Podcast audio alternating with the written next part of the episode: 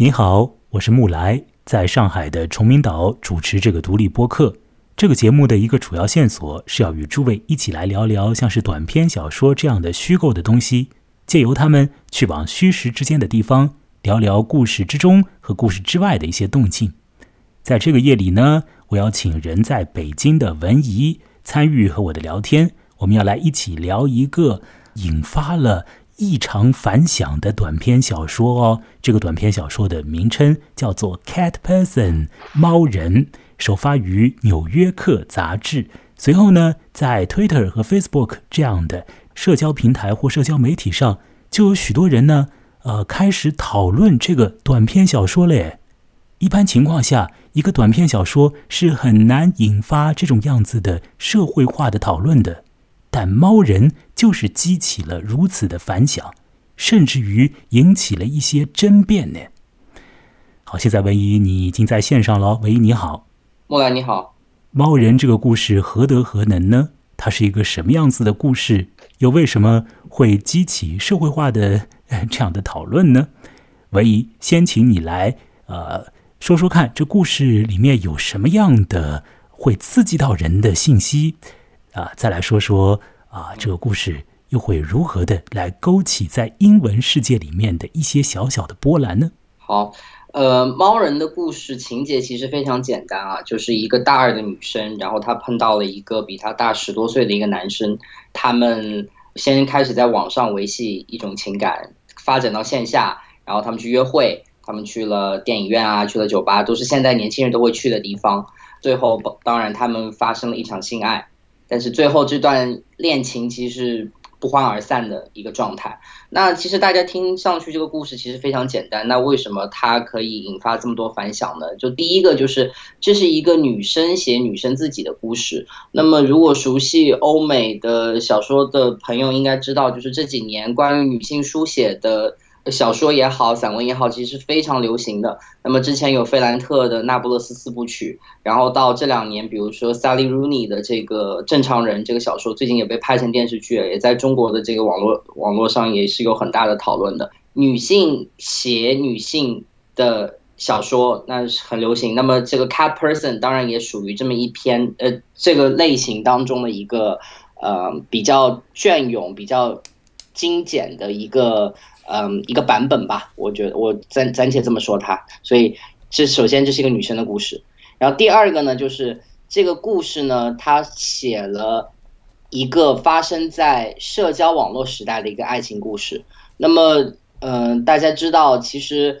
呃，我们现在处于社交网络当中，我们的很多东西都处于信息流当中。就是我给你发信息，然后那个信息就其实像水一样，就是马上流走了，就是它是一个转瞬即逝的一个状态。但是呢，这个状态，包括这个状态下的恋情，其实没有很好的被书写过。包括你去看之前的电影或者电视的话，其实手机在我们的生活中占了那么大的比例，但是我们都没有好好去刻画它。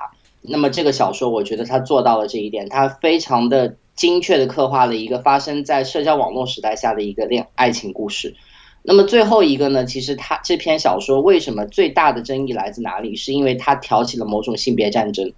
它里面有很多是关于女性怎么看男性，男性怎么看女性。这边的看不光是观看，它也有想象的这个成分。那么这种观看和想象引发了很多的呃刻板印象。引发了很多对于作者，包括对于这个文章小说里面的这个主人公的一些道德的一个评判。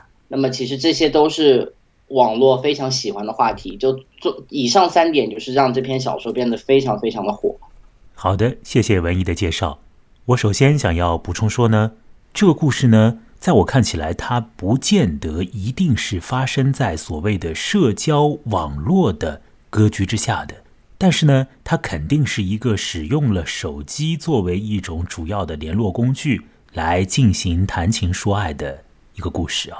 至于这个情谈到哪儿，这个爱有没有被说起，等一下慢慢道来。他们肯定是做爱了。那刚刚你文艺你在讲的里面呢，呃，总结一下，第一点呢，你说这是一个女性书写；第二呢，你说呢，这个故事之中呢，就是很有时代的这个真切感和这种代入感。另外呢，你说到了，呃，这个故事之中存在着一些呃个人的对于情爱这件事情的想象啊，这点是很重要的。呢前面第一点，你说到这个女性写作呢，我想呢，呃，事实上 有很多女性在写东西，我倒是觉得说，这这其实是一直都有的，有男人在写，有女人在写啊。另外呢，你前面说到的那个费兰特，他是一个不透露具体身份的作者，他是男是女，可能也是一个问题啊。我是觉得具体而言，在《猫人》这个故事里面呢，这个女作家呢，她是非常坦诚的，去写出了一个女性的对于情爱以及对于性爱的一种所有的她的心理的一个动静，她非常呃清楚的把把这个动静呢给交托了出来，并且呢是使用了简白的词语。你说到这个故事是什么隽永啊？呃，我我好像。我其实没有感觉到这一点，我觉得它就是很很白的一个故事，很白话的一个故事啊。这些句子里面有一些句子呢，可能有点味道，但是总体上这就是一个大家都能听得懂、都能读得明白，呃，很快的一下子你就掌握了里面的八成的这个信息的这么样子的一个故事啊。那文怡呢？你是在《纽约客》的网站上看的这个故事吧？嗯，对，嗯，你读到的是英文版，请你来略略说一下它的语言。是一个什么样子的情况？这篇文章的用词其实非常简单，简单到我在读它的时候就会有一种错觉，就是觉得啊，这这我真的是在读《纽约客》吗？因为熟悉《纽约客》的朋友应该知道，呃，《纽约客》上面的文字一般属于我们所说的严肃文学。那么它其实上面的用字很多，其实是很高深的，因为它要表达一些用浅显的词没有办法表表达出来的那种心绪也好，那种氛围也好。但这篇文章，说实话，大部分的用词是非常简单的，是呃美国小学生的那个水平。但是这不代表它没有深度啊，我觉得这两这两件事情要撇清，就是他用非常简单的词语，其实我觉得他讲了一个很耐人寻味的故事。嗯。所以这个故事有很大的这种呃易读感啊，它很容易就是激发出来读者那边的这个心理的效果，因为呢，他所使用的句子非常简白啊，就好像是这个川普先生讲话一样。这也是你之前唯一你在录音之前告诉我的，就有那种效果，就好像是冲着你在讲。哎，你知道吗？川普讲话就好像是冲着你在讲。哎，而这个猫人呢，她虽然是一个女人呐，一个女青年，才二十岁啊，大二。自己的一种像是独白一样的，不过，呃，你好像觉得这个独白也是在对一个人讲话，而那个人呢，哎，好像就是你，而你呢，不管你是男是女，哎，好像是她的闺蜜，哎，她把她的心啊全部交托给你，非常老实，没有一句谎言的跟你讲她的全部的这个心路啊。当然，她的心路呢，其实也蛮简单的，我们都能够读得懂了。不过这里面有很多种的波纹啊，这个波纹呢，哎，它就印到了你的心上了。也许和你所经历的一些事情，和你所有的一些想法，也有可沟通之处哦。文一是不是这样？你前面告诉我说，你和这个故事里的女主人公也有点雷同，哎，这是此话怎讲？听得我有点慌啊。因为读，因为它里面的某一些心小的心机，比如说你在网上跟别人怎么去恋爱，然后包括你当你跟一个你其实见了面过后不那么喜欢的人。发生亲密关系的时候，你的那种内心的那种波动，我其实这些经历，因为我都有，所以我读的时候我挺的，我觉得我挺有共鸣的。嗯，我又何尝没有呢？所以我们大概都会有这个心理的共鸣啊。好，呃，你前面说到这个《纽约客》杂志的一些风格，这个杂志呢，它其实很文艺的，它每一期上面呢都会有诗歌栏目，还会有一个叫做 fiction 的栏目，那 fiction 就是虚构了。所以在这个栏目里面呢，通常而言呢，就会登短篇小说。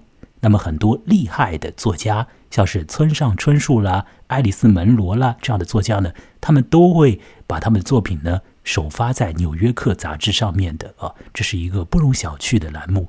当然，这个栏目里面呢，也会出现一些新鲜人的声音。比如说，像是《猫人》这个作品呢，应该来讲呢，就是一个作家的处女作了。那这位作家呢，叫做嗯，叫做克里斯汀呃鲁彭尼安这样子啊，呃，他呢是在二十二零零三年啊本科毕业。那么这个《猫人》呢是发表在二零一七年呢，可以想象一下他在当时是一个什么样子的年纪啊？他拥有英文的博士学位，还拥有美术方面的硕士学位。当他发表《猫人》之后啊，他就取得了一个 一个蛮厉害的个人成绩啊，那就是他很快的得到了稿费之外的一笔钱，而那笔钱呢，应该来讲呢，要远远的多于稿费本身，是一笔巨资一百二十万美金。那是一个出版机构向他发出的一一个预付款吧，就直接给他了啊，给他那么多的钱，请他从容的、安心的、自在的去写他的一本书啊。因为这个克里斯汀·茹喷尼安小姐或者是女士啊，她透过写猫人啊，就引发了这个社会上的广泛的关注啊。当然，广泛要加一个引号，呃，小说一般情况下是不太容易引起这个聚众性的关注的啊。它是有着比较窄、比较窄的，并且是比较零散的这样的读者。那么这篇《猫人》呢，不是这个样子啊。好，呃，这个呃克里斯汀小姐啊，或者女士啊，虽然说她得到了巨资，不过她心里面也因为写《猫人》啊，而有了一些的这个呃负面的东西出现了。呃，有很多在网上的人啊，会攻击她，哎，这是怎么一回事呢？文怡，你也了解了这个现象啊，请你来说说看。对，嗯，在美国，其实爱情故事其实一直是处于虚构和非虚构之间的一种门类，因为在《纽约时报》有一个非常著名的一个专栏叫《摩登情爱》啊，Modern Love，然后它其实都是大家来去投稿自己自己发生在自己身上的这种爱情故事，然后这个专栏去年吧也被拍成了电视电视剧，所以也在中国其实应应该是有蛮多人知道的。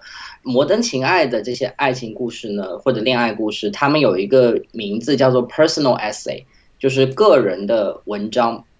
那么这就出现一个问题，就是当因为我们大多数读爱情故事的时候，以前我们非常喜欢虚构的作品，比如说我以前很喜欢什么《傲慢与偏见》吧，我们就说吧，这也是某种女性书写嘛，对吧？然后，但是现在呢，有了呃《纽约时报》这个专栏，包括越来越多的人开始就是说，我不要躲在虚构的后面，我就是要让大家知道，说这就是我那时候的想法，我希望带给人更多的启示。所以呢。读英文的这种爱情故事的时候呢，你你总会有一个错觉，就是你不知道这件事情到底是不是发生在这个人身上的，还是这真的是一个完全虚构的作品。那么，其实这个这种所谓的矛盾，其实也体现在《猫人》这篇小说上面。他这篇文章所描述的视角，就像你刚刚说的，她就是像。跟一个闺蜜在聊天，我我那我前两天前两天看到一个说法，就是说这个就是一个女生在约完一场炮过后，她在 Facebook 上面写了一篇帖子，她就是这么的平易近人，说得好，让你觉得对，就是一个就是一个帖子，所以很多人就说啊，这这样的帖子也能上纽约客吗？就大家不懂，很多人不懂，嗯，对，所以呢，那么我刚刚说了有这种。说我真人真名，我来写我自己的爱情故事的小说，加上猫人又是一个写的非常的怎么讲，非常细致的，好像真的是有一个人在旁观的，所以很多人在旁观这个爱情故事发生的一个全过程，所以很多人读完这篇文章就会说，那你写的这篇故事里面是不是有你的，或者说他就会问作者，你写的故事里面有没有你的影子？那这样其实这个问法是客气的嘛，更多人就会说，你是不是跟这个小说里面的女生一样的让人讨厌，所以很多人就开始就去会说啊，你看，其实你这篇文章代表的就是你们这种白人女孩，你们不喜欢年纪大的白，你们不喜欢年纪大的人，你们不喜欢胖的人之类的，然后就开始变成了一个针对于作者本人的这个攻击。那其实作者本人，嗯，他在自己的自白里面有举到一个比方了，他就说，我觉得这些。呼喊其实都让我感觉我在一个空旷的一个体育场，我看不到周围的人，但是我听得到所有朝我喊过来的那些声音，所以这种感觉是非常非常的压力大，然后很让人焦虑的。我虽然脑子里面可能我有一点点，我就想啊，因为写的这么巨细靡遗，肯定自己一点都不是这么做的，好像我也说服不了他。但是我觉得这个作为一个读者，我觉得基本的道德就是不把作品跟作者联系在一起，所以。大致上就是这样的。呃，你刚刚的那个长篇大论里面呢，其实一开头啊，就是我认为是有问题的。呃，很明白的，纽约客把这个文章放在的栏目是 fiction 栏目，fiction 就是虚构，这点是不容置辩的。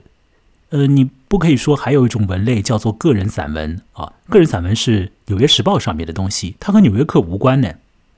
那它就是一个 fiction，fiction 就是虚构，所以谈何说是这个作家本人的经历是一种半虚构揉透在他的小说里面？我觉得这种想法呢。实质上是读者的天真和读者的这种呃投射，心理的投射啊，这种想法呢是难免的。但是我还是要说，我们其实应该要压制这方面的想法。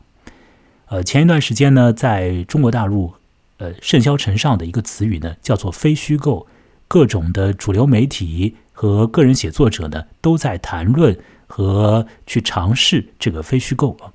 那么，当然也有一些人还有点成绩。不过，我其实没有看到很多很好的东西啊。我会觉得虚构的这个作品里面，其实你大有一些的呃呃趣味可以在虚构里面进行实现啊。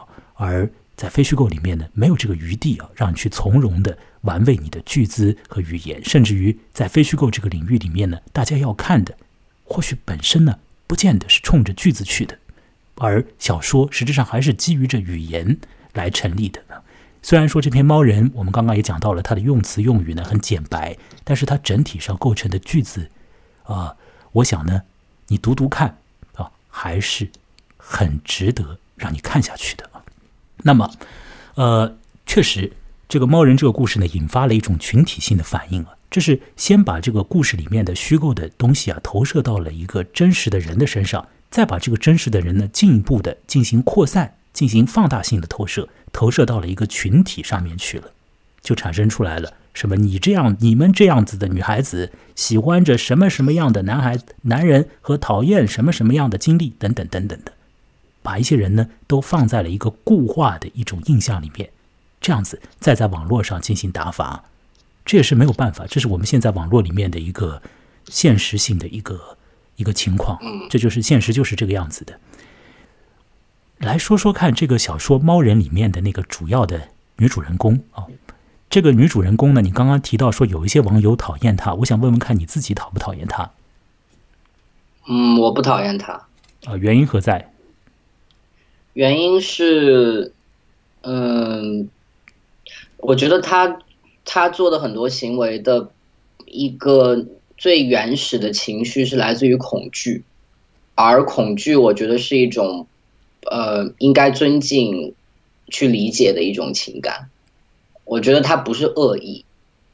呃，这个小说提供出来的一个趣味就在于这里了，这也是非虚构的东西可能很难提供的一个效果，那就是读者可以综合各种各样的感觉，去建立起你自己心中的那个人物的形象。你可以对这个虚构的人物加注一切你自己的想法。呃，刚刚文英所讲到的这个说法是在他的心里面的。到我这里来讲的话呢，我其实对这个女孩子的所有的这个心思和所有的行为，事实上我只能说我不置可否啊。我也不想去评判她这样的人。我觉得她这样的人太过于平常，太多的女性或许是这样的，甚至于有不少的男性大概也有可能变成这个样子。那这种样子的人呢，有的时候他显得讨厌，有的时候你。呃，你和他相处也还可以，所以这个人物他的到底是一个什么样的人物？等一下我们具体来说故事的过程之中，可以来见见这个女人呢，来了解一下这个人的身上是不是也有你身上的一些东西。我想说，这个故故事的最后一个词眼啊，是一个很负面的字眼，是加诸在这个女性身上的一个字眼。它是什么呢？它是一个骂人的话啊，呃，是叫做 “horror” 哦，就是。就是什么？文艺来帮我解释一下吧。whore，嗯，whore，就是嗯，这是一个要被消音的词啊，它就是所谓的婊子的意思。嗯，对啊，所以在小说里面有一个人把那个女孩啊称之为是婊子啊，对吧？他怎么就变成婊子了呢？他到底啊是一个讨厌的人，还是怎么样呢？啊，还是怎么样呢？啊？呃，我想接下来我要把这个故事的情节呢，大概的说一说，然后我们再做更多的讨论。我要来放一段音乐，然后呢，把这个大概的情节讲述出来。音乐呢会持续三十秒钟的时间。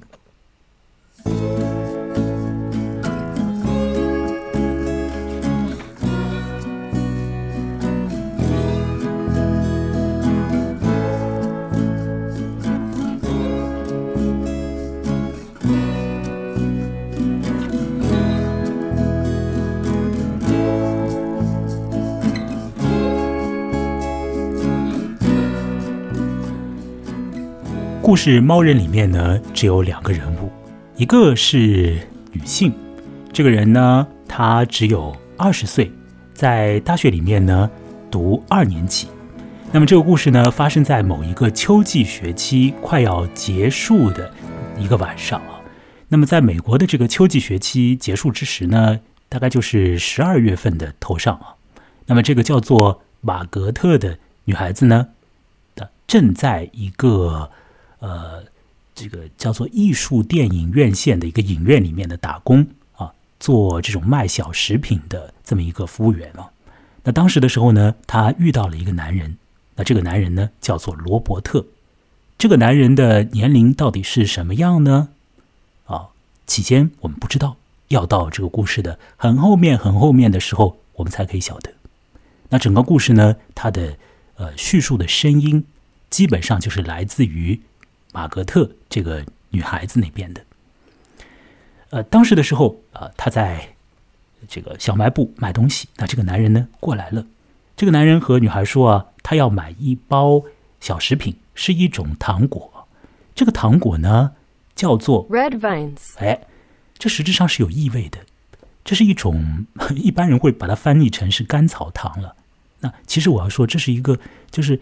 呃，一般情况下是小青年或者是青少年才会去吃的，呃，一种有点调皮性质的小食品，就是，呃，年纪长到一定程度之后呢，可能就不会去碰这种小玩意儿了。但这个男人呢，他跑过来要买一包这个样子的东西，而这位女孩就立即的开始进入一种模式啊，试图在工作之余呢，和这个男人进行一些小小的调情啊。比如就跟他讲，哎呀，呃，直到今天我才卖掉这么一包这个糖果，哎，以前都没有卖掉过之类的，好像要多讲几句话，要多和他聊聊啊。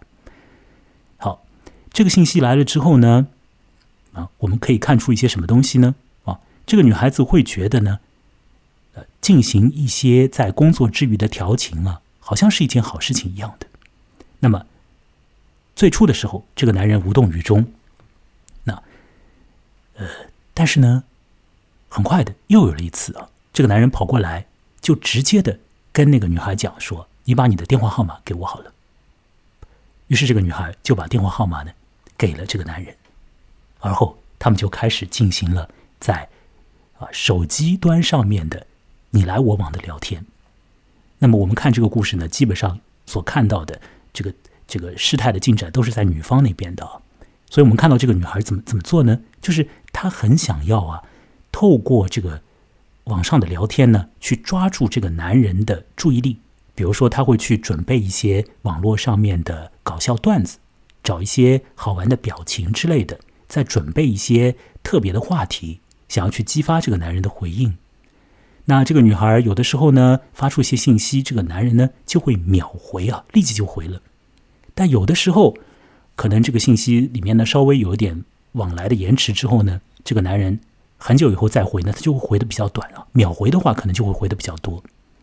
这个女孩在做这种网上交流的过程之中，她就开始啊，陷入了一种局面，就是她特别希望呢，透过这个网络里面的互动啊，就是不停的让这个男人啊，最好能够秒回她。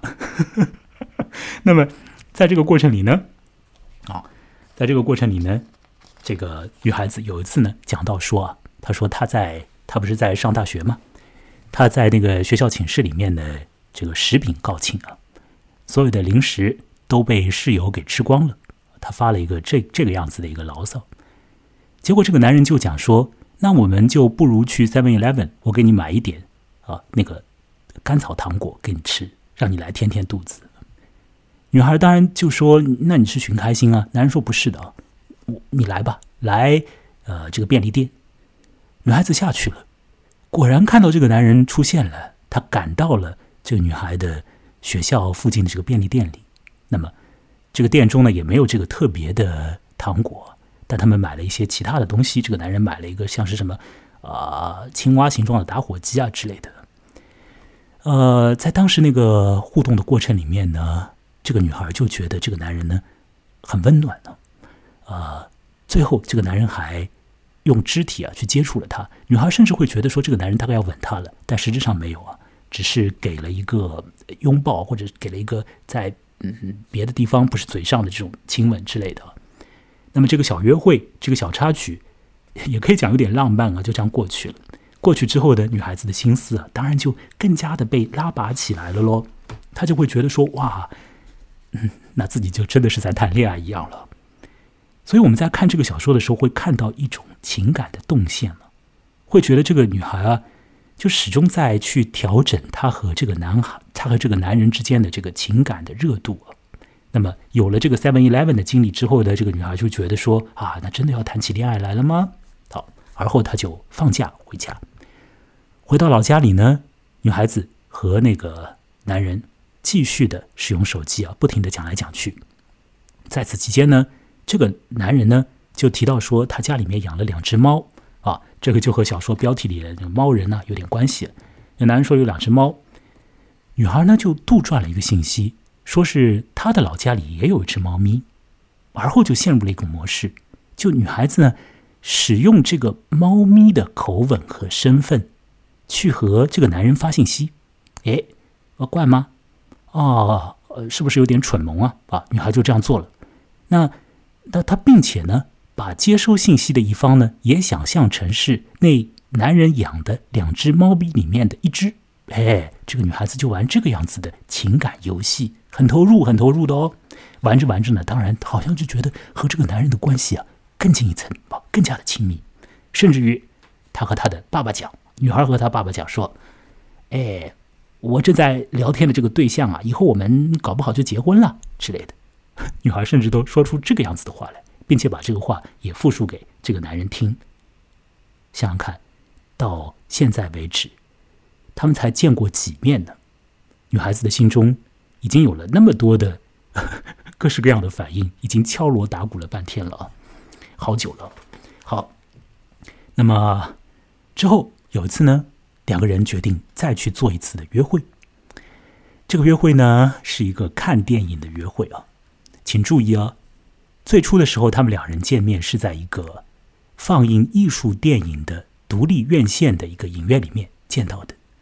那这次呢，当女孩提出说要去看电影的时候，啊，这个男人呢答应，而后要选择具体的影院的时候呢，这里面有一点点的迟疑。最终呢，两个人达成了一个共识，就是啊要去一个远一点的地方。那他们就开着车子跑到比较远的地方去看一个电影。那个电影呢是由男人选的片子，选了一部什么样的电影呢？不是浪漫爱情电影，而是什么大屠杀片。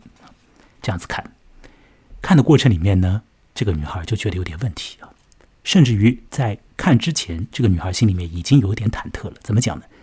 因为他们要坐着车开到那个影院去啊，在坐车的过程里面，这个女孩子突然之间，她会觉得说：“哎呀，搞不好这个司机要把我载到什么秘密的地方，然后什么强奸我啊，先奸后杀，搞不好哦，好恐怖，好恐怖！”他心里开始上演这个戏码啊。转念想想，大概也不会。而看看那个男人的时候呢，男人居然好像读出他的心思一样的跟他讲说：“哎，我不会杀你的，放心好了，我们去看电影去玩了。”好，他们到了这个影院里面坐下来看这个大屠杀片的过程之中啊，女孩觉得这个男人的肢体也没有靠近她，所以女孩的心里面立即又开始起了很多种的反应啊，就觉得哎呀，这个难道是我有什么地方不好吗？难道是这个男人呃大概不想和我谈恋爱吗？难道是我对他的情感多一点，他对我的想法少一点吗？之类的，就不停的在那儿想，并且他会去想。啊，去约到这个地方看电影意味何在？等等等等的，想好多好多。那这个女孩子呢？我可以讲，她就是自编自导各种心理的戏码啊，不停的去想，不停的去在心中演出这个对手戏。而实质上，他的真实的这个约会对象就坐在他的边上哎。那女孩子自顾自的想。好，这个电影看完之后，这个男人说要不要去喝点东西啊？这时候，实质上已经有一点点的在女孩那边觉得意兴阑珊了，就是这个气氛啊，已经降下来了。本来所有的在网络沟通里面的那个热乎劲儿啊，呃，少了很多，在现实里面好像就提不起精神来。所以那时候他好像 说什么都不是啊，这个饮料我到底该不该喝这样的，呃，最后他还是当然要要喝了，因为他觉得要留住这份感觉，希望他能够再进一步。好像觉得说，如果这个情感啊，这个约会啊，没有下一步的话，大概是自己做错了。哇，这点很重要。如果这个约会不进展下去，女孩觉得好像是她自己做错了。那么在此过程之中呢，呃，两个人还具体的讲到了这个电影方面的事情。那么在在这件事情里面，女孩心中又产生了很多种的戏份。她好像觉得说呢，抓住了这个男人心里面的一些小小的弱点。哦，女孩会觉得我掌握了你的弱点了，我也就可以把控这个局势一一般的。那后来他们去喝饮料，那喝什么饮料呢？男人说。不要去什么学校边上的小地方了，我带你去个酒吧。女孩欣然前往。两个人就到了一个酒吧，啊，那是那种真正的酒吧了啊，卖酒精饮料的地方。呃，废话啊，反正呢，这个男人进去，女孩不能进去。什么原因呢？在美国，二十一岁以上的人才可以喝酒精饮料，啊，才可以喝烈酒吧。那这个女孩呢，二十岁，没有到二十一岁，所以她被拦在外面了。这男人回过头来说：“哎，你你不是说你大二吗？我想想嘛，你也应该二十一岁了。”这这女孩说：“不是，我就二十岁。”男人说：“哦，那你你你你这个怎么回事？等等的，反正那个那个地方啊，可能我的叙述里面稍微有一点呃具体细节上的错误。总之呢，就是对于这个年龄呢有了一番的讨论。而后这个酒吧不能进去呢，女孩开始哭了，一哭，没有想到这个男人呢立即露出来。”哦，很善解人意的，很照顾这个女孩子的这个反应啊，给她一个熊抱之类的。女孩本来已经很低落的、很受伤的那个小心灵，被那么一抱，哎呦，立即的又变得很高涨，又变得很喜悦，又觉得这个男人要和自己谈恋爱。后来呢，他们就去了一个容易进入一点的酒吧。男人问那个女女孩说：“要喝什么酒？要不要来一点什么伏特加、苏打之类的？” 女孩这时候心思意念又很多啊，她想这个酒太普通了吧？如果我说要，那是不是我就是一个很普通的女孩啊？啊，那如果我说不要，又好像太矫情了，那怎么办呢？后来想了半天，女孩就说：“那呃，本小姐要一个啤酒就好了。”后来就给她喝啤酒了。那么他们就在那儿呢喝，喝的过程之中呢，女孩那边会自我暴露一些。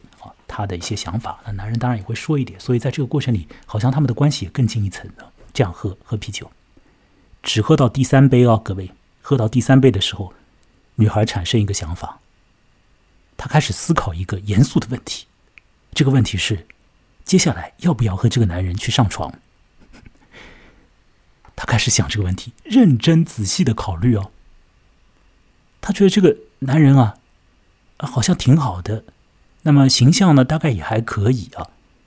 不过请注意，那是在冬天呢，十二月份啊，所以人身上穿的东西还挺多的，不见得能够看出具体的身材啊等等的。女孩觉得好像还可以，那已经这个样子了，那我应该是不是应该喝了一点酒就要和他去上床呢？这个也是一个有礼貌的一个好的女孩的约会的这个最终的结果的一个善良的走向嘛，是吧？那就应该要去和他上床。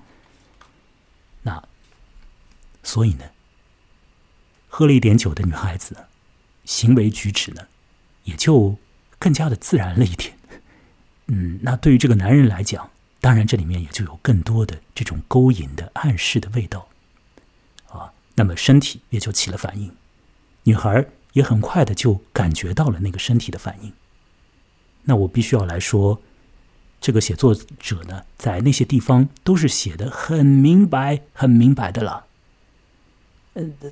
用词用语都是很清爽、很直接的了，你一定会看到那些 关于器官的词语啊，写的很明白的。那这个女孩子把这个男人挑逗起来了啊，有意无意的，他们就进入到了一种状态里了。他们回到车子里，甚至于好像在车子里面就要亲热一番一样的。那男人说：“呃，难道你只是一个呃中学生吗？我们中学生好像会在车子里面。”一激动就乱搞，我们是成人了，我们还是去一个地方吧。呃，去你的寝室如何？女孩说：“我寝室里面有人，不能去。”去你的家吧，可以吗？男人说：“可以啊，那就去我家。”于是就跑到这个男人的家里。一进入那个家里面呢，所看到的呢，是一个还蛮得体的陈设了。比如说里面有黑胶唱片啦，有什么样的这些玩意儿，就看起来好像这个男人也是一个有点品味啊，有点有点素质的一个男人。那女人心里面有觉得，女孩心里面放心了一点。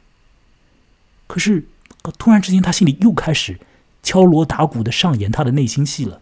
她想象说：“哎呀，搞不好这个房间很好，可是隔壁就是房间边上的一个房门啊，一扭开，里面就是一个。”恐怖的密室，好都是刑具或者是 S M 的东西啊之类的，好可怕，好可怕的。心里面又开始想这种东西。那在这个过程里，这个男人呢，跑过去摆弄他的电脑。哎，这个女孩心里又慌得不得了，她想：哦，这个电脑里面有什么东西要出来了，太可怕，太可怕了。可实质上，这个男人只是放一首歌，那很快的，这个气氛当然又又平复下来。那自然在那个场合里面要干的正事是什么呢？那就是做爱嘛，啊，我们还是不要避讳这个词眼了。那到了那一步，呃，女方继续怎么样表现主动，或者是表现呃抗拒，大概都会在男人那边视之为是一种 一种啊情欲上面的表达吧，因为已经到了家里面去了嘛。所以男人呢问的也比较直接，就问他说：“啊，你是不是第一次啊？”好，女孩一听这句话。他开始做了一个反应，他在心中大笑，然后呢，他甚至于忍不住脸上都笑了起来，因为他想：怎么可能呢？我怎么可能是第一次和你搞这件事情？老早搞过嘞。我们读下去就会知道，这个女孩其实早先的时候，她的第一次的经历还是她的母亲去促成的了。她的母亲帮这个女孩子去订房啊，甚至于呢，在旅馆的房间里面呢，还给她安排了小卡片。好像是他的家庭呢，就会给他一个很好的那种性教育一般的。那这个女孩子呢，此前已经有过大概六次左右的这个样子的这个性体验和不同的人呢，呃，好像是这样。文章里面大概是这样这个样子，如果没记错的话。总而言之呢，这个女孩呢就笑起来，而且这个笑啊就蛮制止不住的。但是她也并不想要把太多的信息告诉这个男人，只告诉他他自己有一点这方面的已经知道了就好了啊。男人得到这个信息之后，那当然就立即的开始投入状态了，投入状态了。所以接下来这个作者就开始写这个性爱的过程，或者讲从前戏开始一直到这个啊这件事情做完的整个的过程。让我再来强调一遍，在小说里面这个过程被写的很明白、很具体，并且啊整个的视角是一个女方视角，所以我们就好像在看一个。倒转的 A V 片，看 A V 片的时候，你看到的是对着那个女人嘛，是吧？现在倒过来了，对着这个男人的，哦，写的是如此之直白。这个女人的反应，女孩的反应是，当这个男人脱下她身上的衣装的时候，女孩心里已经开始犯恶心了。她觉得啊，我怎么会走到这一步啊？我怎么就要和这个男人上床了？哎，我其实并不是那么想要上床呀。哦，他已经开始脱了，怎么办？怎么办？哎呀，我如果说现在就说不要上床的话，我是不是一个不不好的，就是不那么嗯把事情可以做完的女孩子呢？会不会留下一些不好的印象？以后就更加不好了呢？既然要做这件事情，那好像就是应该把它做完喽。就好像是你要去呃享受一个什么服务，这个服务员来了，他就要服务你了，怎么可能服务到一半就走了？那我就顺着他的心意，嗯，就让他对我做点事吧。那这个男人接下来投入状态啊，他们以各种各样的体位在进做这件事情，此过程之中，女孩实质上没有快乐的啊，这个呃很好的这个性体验，甚至于讲呢，讲的直白一点，也没有到高潮。啊，他实质上还是一个抽身局外的这种观察者的角度在看着这个男人的种种行为，他会觉得在当时的那些过程里面。自己真是，哎呀，百感交集，好像不如就自己就消失掉算了，不要做这件事情。但又会觉得啊，把这件事情进行下去，因为已经到这个地步了，不进行完自己不好。那最后这个事情呢，终于经过了一点小小的波折啊，比如说当中中途这个男人会软掉，后来又怎么样？然后呢，反正他们把这个事情做完，做完之后，这个男人呢，就是啊，已经把体力全部发泄出来之后，倒在那里啊。接下来进入到这个所谓的事后的状态。男人去洗个澡，女人呢躺在床上。他想：哎呀，我现在要消失啊，要消失啊！怎么做了这件事呢？抬起头看看天花板，看到在天花板上面呢有一些呃星星的纹饰啊。这个地方，这个作者写的很妙啊。这个女孩看到这个纹饰，立即的，在他的心中的剧场里，又上演了一场宇宙级的超时空的大戏啊！女孩子又开始自编自导了。她想什么呢？她想说：“哎呀，我在这个时空里面的这个经历有点狼狈落魄啊！一定在另外一个宇宙里。”某个平行空间里有一个最最合我心意的男孩子，有一个最最了解我和最最要和我好的非常完美的男孩，他懂得我的一切。我一定可以透过某一种方式进入到那个宇宙，把我的此番经历像讲笑话一样的讲给那个完美的男孩听。那个完美的男孩一定会和我一起笑起来，然后我们会非常非常快乐的在一起哦。哦，女孩子在想这种事情啊！当然，这已经是。一番太过于少女的梦幻想了，那作者也把这个梦幻想写了出来。男人回来之后呢，开始看电影啊，打开电脑啊，放个影片。女孩已经不想看了，已经不想看了。整个的过程里面，她的眼睛都是闭上的。她其实想要走的，搞到了三点钟凌晨，女孩提出说她要走掉，她要走。男人在那个地方，好像已经对那个女孩有了更多的感觉一样的。因为有时候一个男人在完成这件事情之后，巴不得这个女的快点消失。不过在那个时候呢，这个男人会说：“哎呀，你真的要走吗？真的要走的话，我我送你吧，我送你到你的学校里面去，怎么样？”女孩也有点勉强，不过她还是答应，因为毕竟很晚啊，就又坐到车子里。女孩子那时候想：“在这个车里。”我都想杀了你，或者你也可能想杀了我吧。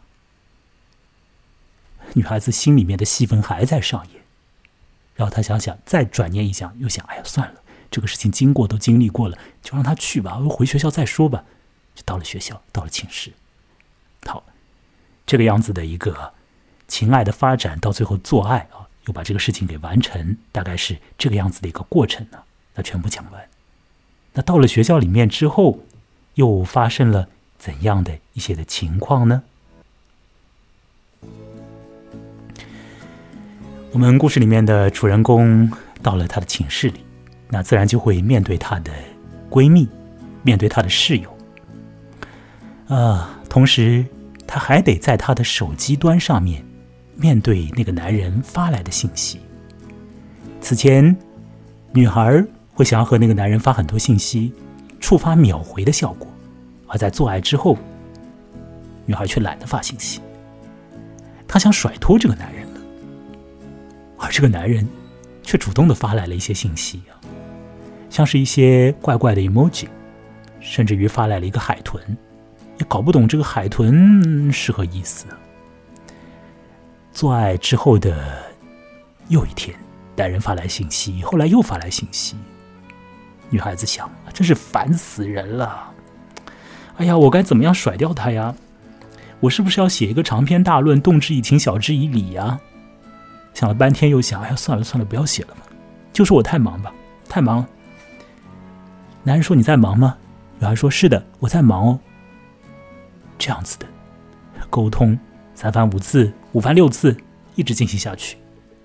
终于，室友看不下去了。室友说：“当断则断呢，搞什么？把你的手机拿过来！”就一把夺过这个我们的这个小女孩的这个手机啊，二十岁的这个大学生的手机，直接在手机上面写：“我就是觉得你不好，我们要分手啊！你不要理我了。”就诸如此类的信息啊，就一下子就发出去了。哎呀，这个女孩子心里慌死了。她像：你这样发出如此的信息，这个男人收到，可不就要像是一块小玻璃一样的，在这个信息面前四分五裂、碎个一摊吗？哎呀，我怎么可以这样害这个男人啊？哎呦，好难过，好难过。不过发都发了，那怎么办呢？男人过了一段时间回了一条很理智的信息，跟他说：也不晓得我哪里让你不舒服了啊。那呃，那既然你这样想的话，那看来只能够分手了。好，我想呢，讲到现在呢，我漏还漏了一个信息啊，就是在女孩和这个男人做完爱之后呢，女孩发现了一个男人的年龄上面的一个呃，她此前没有确认过的一点，就是本身这个女孩觉得说这个男人呢，大概二十五岁朝上一点，二十五岁左右吧，就是大学毕业的年纪啊。而事实上，这个男人呢已经三十四岁了，这是一点还是蛮关键的一点信息，我想要把它交代出来。另外，在做完爱之后，这个男人呢还有一度说到过，在他的心里面，他也想象过这个女生的，比如说，在这个女生回老家过她的呃，可以讲是寒假吧，过她的寒假的过程里面呢，男人会想，这个女孩搞不好在老家有一个呃青梅竹马的 男友之类的，那在那个阶段里面。是不是就不应该和她回或者发那么多的信息呢？等等的，然而这个男人心中也上演过戏份呢，啊，所以这些我要必须得把它交代出来。那么回到啊刚刚所讲的啊，发出了诀别的信息之后，男人也回了信息之后，这个故事呢还有一个啊余波，还有一个最后的收场啊。说的是某一天，女孩子和她的一个男性朋友呢，跑到学校边上的一个。呃，像是酒馆一样的地方，意外的看到了那个男人。女孩子当时就极其的仓皇啊。那和他同行的这个男伴也晓得女孩和那个男人之间的经历。这两个年轻人就好像是 以一种啊，好像是特工做任务的要逃跑一样那种感觉，就离开了那个酒馆了。后来呢，哦，那个男人和这个女孩发了一条信息，说是：“哎，我在酒馆里啊，好像看到你了。”看到你了，你当时怎么样？就是你还好吗之类的。呃，女孩也没有回什么明白的话。到到了这时候，这个男人突然之间开始陷入一种有一点点抓狂的模式了。这个男人不停的发来一个信息啊，不停的发来信息。什么样子的信息呢？我让我来把这个文章的文本啊放到最后，我来看看他到底是怎么发的。哦，他不停的发说，他他发了一个发了一句话，就说 “Are you fucking that guy right now？” 你现在在和这个和和和我看到了你那酒馆里面那个男的在搞吗？啊？Are you? Are you? Are you? Are you?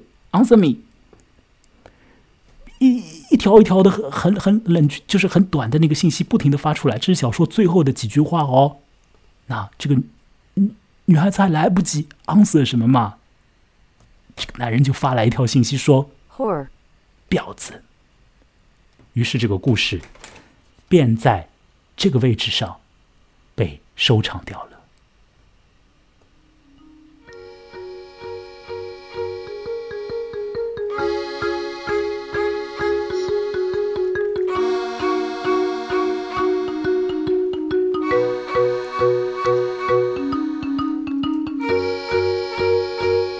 故事已经讲完。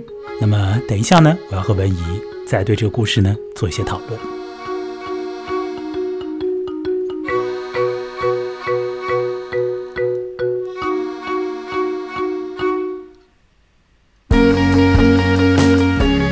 好，文怡，你还在线上吗？我要请你回来喽。我在，我在。嗯，刚刚我的复述怎么样啊？在你听来，还行吧？我觉得还蛮男性视角的哎。哎，你说的好，我就是想听听看你的这个说法，请你来说，怎么就男性视角了？明明这故事是完全就是女性在叙述嘛，我犯了什么错误？怎么男性视角？说吧。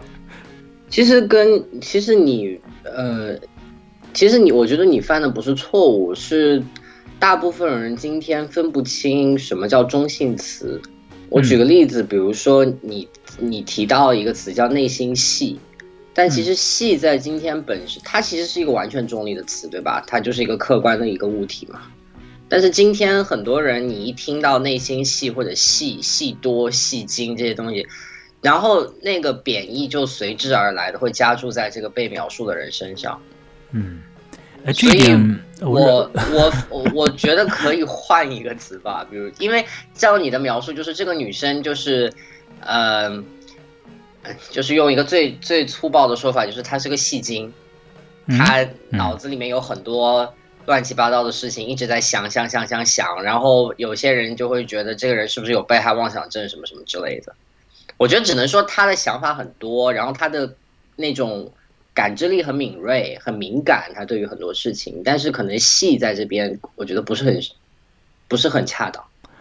我必须要来说呢，我不同意你的想法和你的说法。首先，我要说，当我说一个人心中戏多的时候，我没有任何的贬义，我真的是在用一个中性词。所以这一点呢，是我们这个时代里面的这个语境所造成的。呃，可能在很年轻的，比如说零零后、九零后，我自己是 八零后、八五后了，啊，八七年生的，就坦白吧。嗯，那反正呢，在在那个。呃，在更年轻一点的人那边，可能会说你是戏精。不过，我我跟你坦白的说，戏精这个词啊，可能是我我我我活到现在，我还是第一次在聊天里面 用这个词。就是我刚刚那个奇妙，我从来都不跟不和一个人说戏精，我只会说你的心中有很多的戏份，或者说你在上演很多你的内心戏。嗯，我觉得这没有什么没有什么负面的，而且呢，我必须要说出我的真实的想法，就是我百分之一百的觉得。故事之中的女孩，她真的就在上演她的内心戏啊！那怎么办？这是作者写的很明白的。你要反驳我吗？嗯，还是不反驳你了吧？你说的没错啦，你说没错。这个女生真的脑子里面在一直在上演上上演不一样的小剧场。但是，呃，我觉得你说的没错，这是语境的问题。就是可能你在陈述的其实是事实，就是这个小说的是。写就是这么写的，但是就是听下来会让我有一种感觉，就是这个女生在很处心积虑的在做一个事情，可能是她想玩弄男人啊，还是什么的。这可能也是很多男人在看完了这个小说过后感受到的一种对对于这个女生的观感。我想说，这也正是这个小说的一种在文学上的魅力所在。我们前面说这个小说用词用语太过简白了啊之类的，但是你看在这个地方文学性产生了，哎。你可以对这个女人产生出不同的想法，本着同样的事实，怎么回事情呢？完全想想的不同哎。所以我一开始在评判这个女女孩的时候，我说我悬置我的判断了。我觉得这种女孩太多了，因为我好像觉得说，在我在上大学的时候，如果有一个女同学，她愿意和我比较好，愿意和我讲一些她的心事的话，那事实上还真的有的。那她讲的。和这个女孩子所讲的里面的局部也有点相似啊。当然那个时候可能社交网络还没有那么的发达，但是我们 QQ 啊什么的都已经有了嘛，是吧？大家也发个表情啊什么的，这个事情也都有。有的时候就想那个表情什么意思啊？哎，给我发这个什么意思啊？你看看什么意思啊？琢磨一下，然后再想，哎呀，发过去了一分钟都没回，这这干嘛？比如说有个女孩，她在女生寝室嘛，啊，我在男生寝室。她给我发一条信息说：“你看看那个那个，说某男生他干嘛？” 我说：“你要知道这个干嘛？”他说：“我发一条信息，他没回啊。”就会有这种事情。这个当然还还不是那个内心戏啊，但是呢，已经是和这个故事里面的一些情况有点相似。那我要说，在这个小说里面，这个呃女孩，她的在心里面所想的种种种种的东西，太多太多了。太丰富，太丰富了，太戏剧化了，真的是这个样子。你没有办法，他就是这样写的，这个作者就是这样子把它交代出来的。我怎么办？我只能够看到什么说什么。嗯，那就是这样。从最一开始，当他以猫去谈话的时候，这个戏份已经开始上演了。到后面，一个最大的高潮就是上演一个宇宙跨时空戏剧。说是有个完美的男孩，后来呢，这个完了之后还有一个小小的余波还在想，我要把你杀了，你要把我杀了之类的。你也不能够说这个男孩、这个女孩是一个被害妄想症，因为她也有被爱妄想症，就是这个被害和被爱在这个女孩身上是一会儿这样一会儿那样，所以呢。我在看这个故事的时候呢，画了一条线，这个线叫做女孩的情感动态线。一开始的时候，不是在那边卖那个糖果吗？我把这个呢作为一个原点啊，这个是一个原点。后来我看看这根线呢，会是上扬还是下浮呢？我发现呢，这根线呢，基本上呢，在做爱之前呢，都在这个原点之上，然后呢，他在这个原点之上进行波动啊。当男人问他要电话的时候，哦，这根线立即上去一点。接下来，女孩和他主动聊天发 emoji 信息啊，希望他秒回的时候，这根线穿上去了。到了老家里边用猫讲话的时候，哇，这根线飙升了，都已经开始用猫讲话了啊。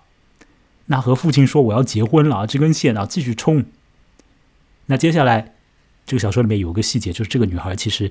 呃，试图有几次要去约这个男士，约这个男人啊，这个男人没有回，或者讲是说他工作太忙，然后觉得说这个线就啪又掉下来，因因为这个女孩心里开始上演戏份了，觉得说哎呀，这个男人大概不太理我。可是我们把这个故事看完的时候，反过来看，到这个故事的靠后部分，这个男人不是坦白了一个信息吗？说他自己心中也也上演了一个戏。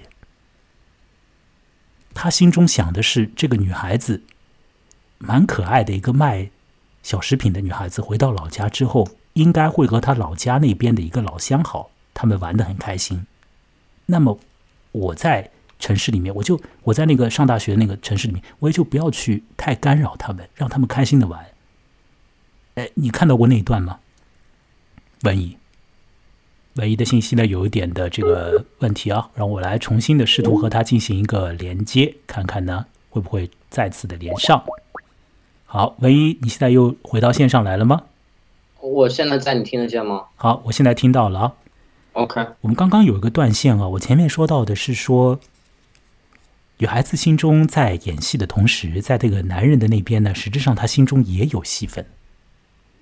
这是在我们故事的到最后的部分才知道的，所以实质上这个作家写的是很真切和把男女都照顾到的，他不是一个啊很偏向性的，就是有一个很明很锐利的一个一个立场，然后要用这个故事啊要去导致出一个什么样的情绪反应，他其实还不是的，他两边其实都有的，但是这个两边都有的是，你你你就要认真看了，你如果。粗枝大叶的扫一下这个文章，你看到的好像都是这个女孩的内心戏，这个男人也有内心戏啊。你要看到这个，那你说他们都是戏精啊？打引号的这个，那我那我不想说这个词，我说他们内心都会想象对方。我刚刚说这个女孩有一条情感她的波动线嘛，这个线当然后面继续波动波动啊，做完爱之后就啪掉下去了，一蹶不振，呃掉到底了。嗯。那么现在问题来了。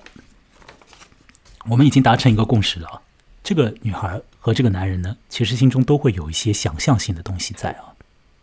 我把它称之为是戏吧。呃，刚刚呢，唯一你说这个女孩呢是一个易易感的，或者说是一个敏感的一个女孩，你用了这样的词眼吧，大概是是吧？嗯嗯嗯。我现在也要反驳你这一点。嗯。让我喝口酒，再来反驳你这一点，因为这是关键啊。我觉得恰恰相反，我觉得不是的。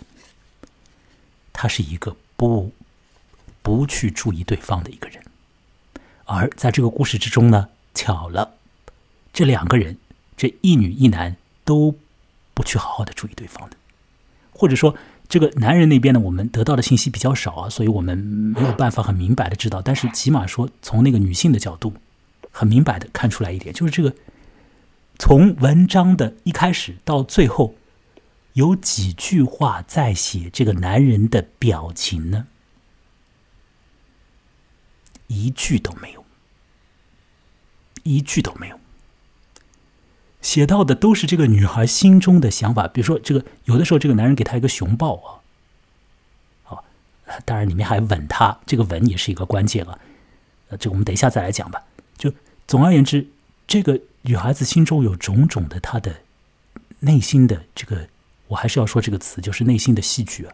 这种东西是基于着一些很简单的这种肢体的呃响应，以及基于着像是唯一你在一开始所说的那种信息流里面的这种那种信号，就是网上发的那种信息，你来我往的，甚至于是一些表情，他会去解读。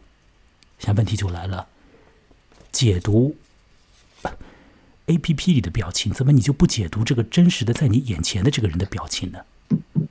你想那么多，你做那么多的判断，做那么多的预设，做那么多的假想，做那么多的猜测，哦，一会儿会儿开心的不得了，一会儿会儿怕的要死要死的。可是这一切的想法从何而来啊？整篇故事之中，甚至于我们都没有一句话可以感觉到这个女孩看了对方的真实的脸一眼呢。文怡，你有没有在这个故事之中看到任何一句话说到这个女孩读这个男人脸上的表情？嗯，的确是没有一句话，就是对一句话都没有。所以这是一个多么奇怪的状态，这又是一个多么现实的状态。我们读 A P P 上的那些动来动去的，或者是黄色，或者是其他的颜色的表情，我们已经不读真实的人的表情了。我不管你脸上是什么反应了，这样的人是有的，但是与此同时，他心中会起很多的反应。好，我们现在呢，再把这个故事拉到它的前面部分了。我想这个故事里面有两段了，有两个呃两个构建，一个呢就是建立关系，然后再想象这个关系，并且再在通讯软体上啊，去软件上我们叫去就是。促成这个关系啊，啊，包括在线下有一些约会，到看电影，一直到去酒吧那里啊。那再往下就是其实是一个做爱。我们把这两两个东西现在分开来看一看，好吗？文怡，我们先看一下他们之间的这个关系的建立和促成这个地方。你是不是觉得一上来其实这个故事就 就是一个啊不太像是爱情故事的一个故事啊？你会有这种感觉吗？其实这个故事一上来还是蛮，又现实又是很呆呆的那种感觉。就是女孩子在那边卖东西，这个男人跑过来买，这个女孩子就立即开始要调情，而且她觉得这个调情像是义务调情一样的。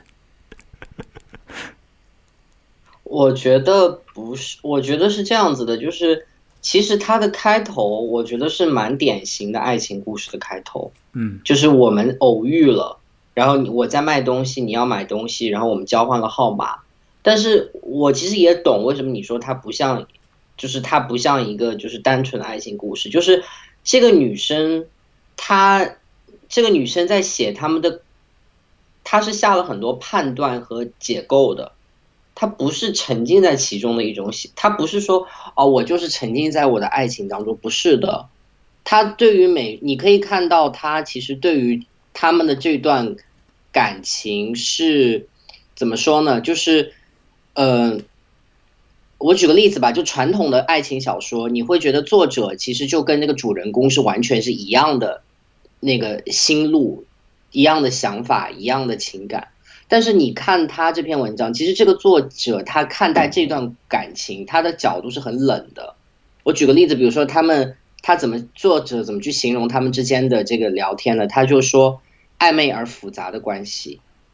那其实读到这边的时候，我就知道了，其实 大概这个就不会是什么好，就是传统的那个呃传统的爱情故事，它的最后肯定是下场是蛮惨的。当你说在看爱情故事的时候，觉得故事中人和作者是同一人，我要说这是一个。何其天真的想法！我觉得这个想法可以有，它可以产生趣味，但是还是要理性的面对一下的话，那它确实是两个人了，不不会是同一人的。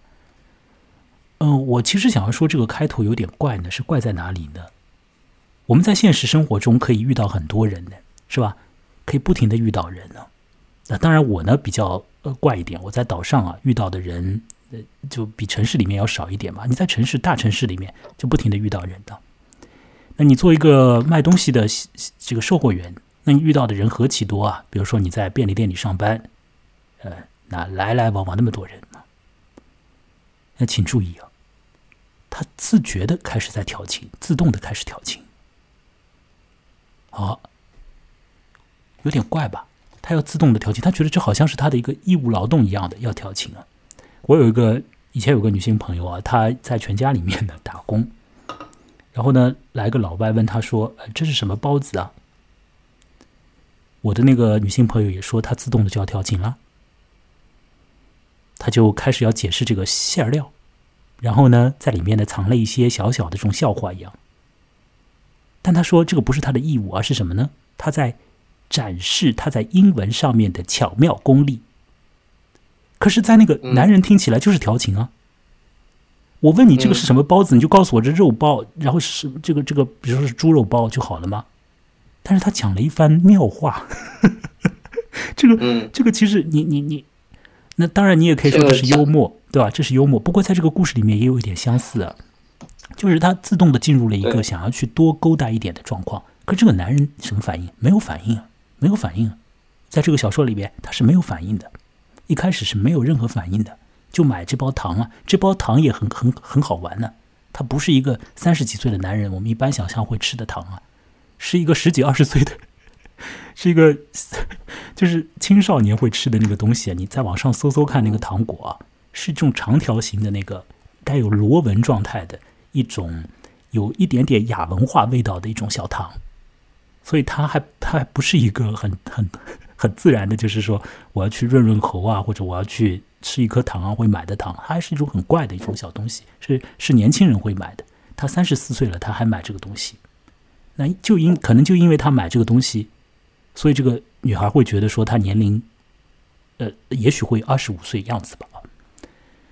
那么这个男人起先一点反应都没有，后来又来买这个糖的时候呢，哎，反应是很大很大的，直接就说你把。电话号码给我，啊，没有什么这个温柔的前奏，没有什么讨好的话，而直接就说出了那样子的那个语言嘛。现在又断了，我必须得再重连一下啊。好，我现在呢还在处于在那个和文怡的连线状态啊，让我再来试试看连接一下，因为我们在。做这个节目的时候，的确有很多技术性的问题啊，请大家包涵，因为这真是一个独立的播客啊，是个人之力在进行操作。好，喂喂，好，我们又连上了吧？又又突然断了，刚刚。嗯，没关系，我们已经，反正我相信呢，听到现在的听者呢，他也是愿意听完的了。如果他老早要放弃呢，老早就不听了。嗯，所以我们就继续说下去。我刚刚说到的是那个男性的人物。他来要电话号码的时候，是没有温柔的前奏的，直接问他喊他，你给我这个电话号码，是吧？我说的没有错吧？嗯，没错。那这又怎么要怎么怎么叫是一个 像是以前的那种爱情的爱情呢？我觉得他已经 他已经走位了，从那个地方开始就已经很怪了。女孩在义务调情，男孩呃男人无动于衷。后来跑过来直接说：“你把电话号码给给我算了，直接给我吧。”这个是什么情况啊？那也许我们在现在，你说，我觉得这个事情没有那么特别，就是因为第一个就是呃，女生这样的所谓的调情，嗯，其实蛮多女 蛮多女性作家都写过，张爱玲也写过，就是我觉得这就是。用张爱玲的话来说，就是长得好看的人，他就觉得我不使用一下这个我的相貌，我就觉得我我这个我这我这个家伙他摆在那儿他会放旧，就他会不灵，所以我要时不时的拿出来历所谓的历练一下，就是跟男生就是来做一下这样的调情，我觉得这个蛮正常的。然后加上给我一个你的电话号码，我觉得其实，嗯，他其实这里面有一种男性的那种。呃，英文叫 dominating，就是主宰，或者说它是一种呃占有的那个感觉，就是他在主导，他在控制这一段感情的这个进展，所以他直接上来就说：“你给我你的号码吧。”我觉得这个倒不是对我来说不是太奇怪的字眼。我我还是我要重新那个解释一下我之前说的话，我不是说我觉得，嗯呃。以，就是古典的那个爱情小说，作者跟主人公是所谓的同样一个思路，我不是这个意思啊。我的意思是说，就是我的意思是说，这个作者在描写这段他们两个人，比如说这个发这些调情的微信的时候，他的语言是，嗯。是什么？他的语言是带有带有批判意味的，是冷冰冰的。他他的语言完全不像说，我就在描写一段刚刚开始的爱情。这就是问题啊！这就是问题啊！文怡，我们前面已经有了一个共识，我们说这个这个小说像是一个发在 Facebook 上面的自述帖，一个诉苦帖，也像是一个和闺蜜在聊天时候的东西。你现在怎么又跑过来说这好像是一个很冷的东西呢？你不觉得你自己讲话是矛盾的吗？那这里面到底发生了什么东西，才让你有了前后不一不一样的一些说法呢？前面是如此如此深深切的这个内心感觉说出来，很亲切的这个把心里面的掏肠挖肺的要讲出来，现在怎么又变成了站在外面很冷峻的眼光呢？这是怎么回事了呢？这正是这个小说的趣味啊！这个我们要从这种地方来看，我们不能够就是完全的把它想象成是一个现实的一个记者在报道啊，也不能想象成她真的就是一个女孩子在诉苦啊，所以我们不把它当成一个小说来看呢。我觉得这里面她就是一个女孩子很啊被一个人呢站在一个很高度的那个了解的这个立场上来把这个女孩的心中的想法和她。所做的这个行为呢，交托出来，他不做什么评判，但是呢，把他的很具体的这个东西呢都讲出来。那么，在做这个行为的过程之中，哎，自然的读者就会觉得有点冷，这是为什么呢？是不是在以前的爱情故事里面有一种奇怪的热在那里呢？而到了这个故事里，变冷了，还是怎么回事？但是看看具体的句子，好冷呐！这个男人跑过来说：“哦，希望我不要读错。”他就说：“呃，concession stand girl，give me your phone number，give me your phone number。”直接说啊，并且直接说你这个你这个售货员，直接说你就给我吧。这是这个男人的话。你说他是主导哦，也是主导。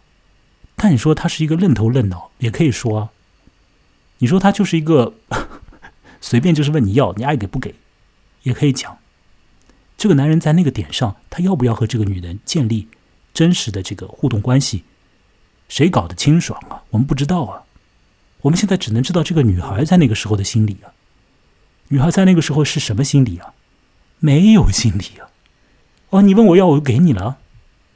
这在搞什么呀？这是爱情吗？这不是爱情，这是我们现在社会里面的一个奇怪的一个现象啊！就是，比如说你问我要个微信，哦，给你啊。但是我又觉得微信是我自己的，哦，好，这是好私密的东西啊！微信上面有朋友圈，我还要去选择让你看不看之类的。但是你问我要说，给我一个微信号，我加你一下，哦，我加你了。那你加我意味着什么呢？你问我要意味着什么呢？没有什么意思呀。对，他就是这种若即若离的关系。怎么办？就是我躺在你的通讯录里面，但是我们有某种很微弱的联系，但是其实这种联系大部分时间是不存在的。所以这个故事就是从那个地方开始，它就已经进入到了一个非常和当下的人可以产生互动状态的。我的意思是说，你读这个故事的人，你可以把你自己的种种的想法放在这个故事之上，你也可以稍微以一个呃。旁观的视角来看这个，呃，他们两个人的进一步的发展会是什么样子的？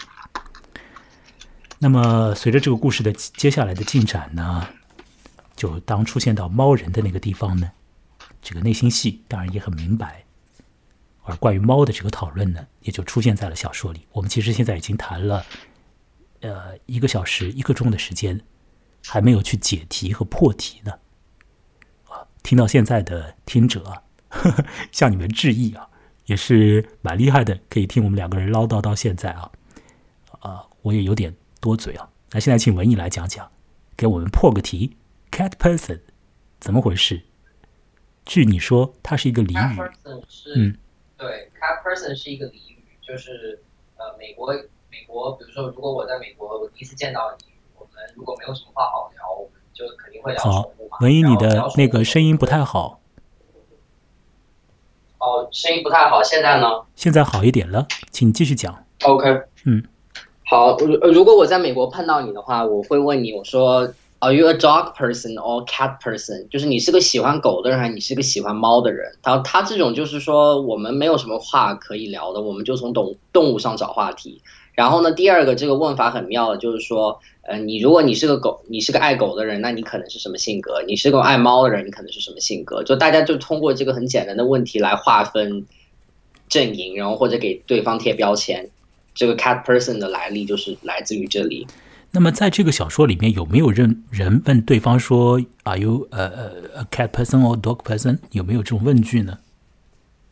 啊，没有。对，没有。哎，男人自报家门说他有两只猫，一只叫木，一只叫盐。然后女孩说她有只猫叫 Patty，是不是叫 Patty 啊？对，叫 Peter，Peter，Peter 啊，叫 Peter。男人说他有两只猫，女孩说我他有一只猫。他们到底有猫吗？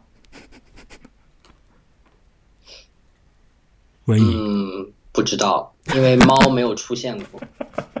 女孩没猫的，因为我我这个故事是从女性视角那边开始去写的嘛。这个女孩她就是撒一个谎嘛，她说他有一只猫，有个名字。男人有猫吗？男人说他有猫啊。后来去他家做爱的时候，这个男人说我家里有猫，可是进了家门没有看到猫啊，没有看到猫，不知道怎么回事。男人的猫是什么猫啊？是一只透明，两只透明猫。我要说一下，那个女生，我觉得还不能判断她真的是撒谎。怎么说？就是从英文上来看，从英文上来读的话，就是说他们只是设计了一个场景，他童年养的猫皮塔会给男人的这个猫叫燕发发短信。他至于女女生真的是不是刻意的撒了这个谎，这个小说里面没有提到。哦，他说他童年一只猫是吧？对对对对对，好，那就是这样，就是说呢，有一点是明确的，是清楚无疑的，就是在整个故事之中，没有真实的活物的猫在活动。对，而在这个故事的前半部分的一个主要的一个高潮里面呢，所可以看得到的呢，是在网络上，在手机 APP 里有三只猫在互相谈话。这是多么的好玩的一个桥段！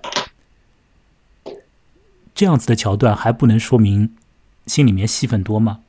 啊，还是说现在可能很多人他心中啊，就是会有那种萌萌的一种欲望，想要变成小动物和别人聊聊天。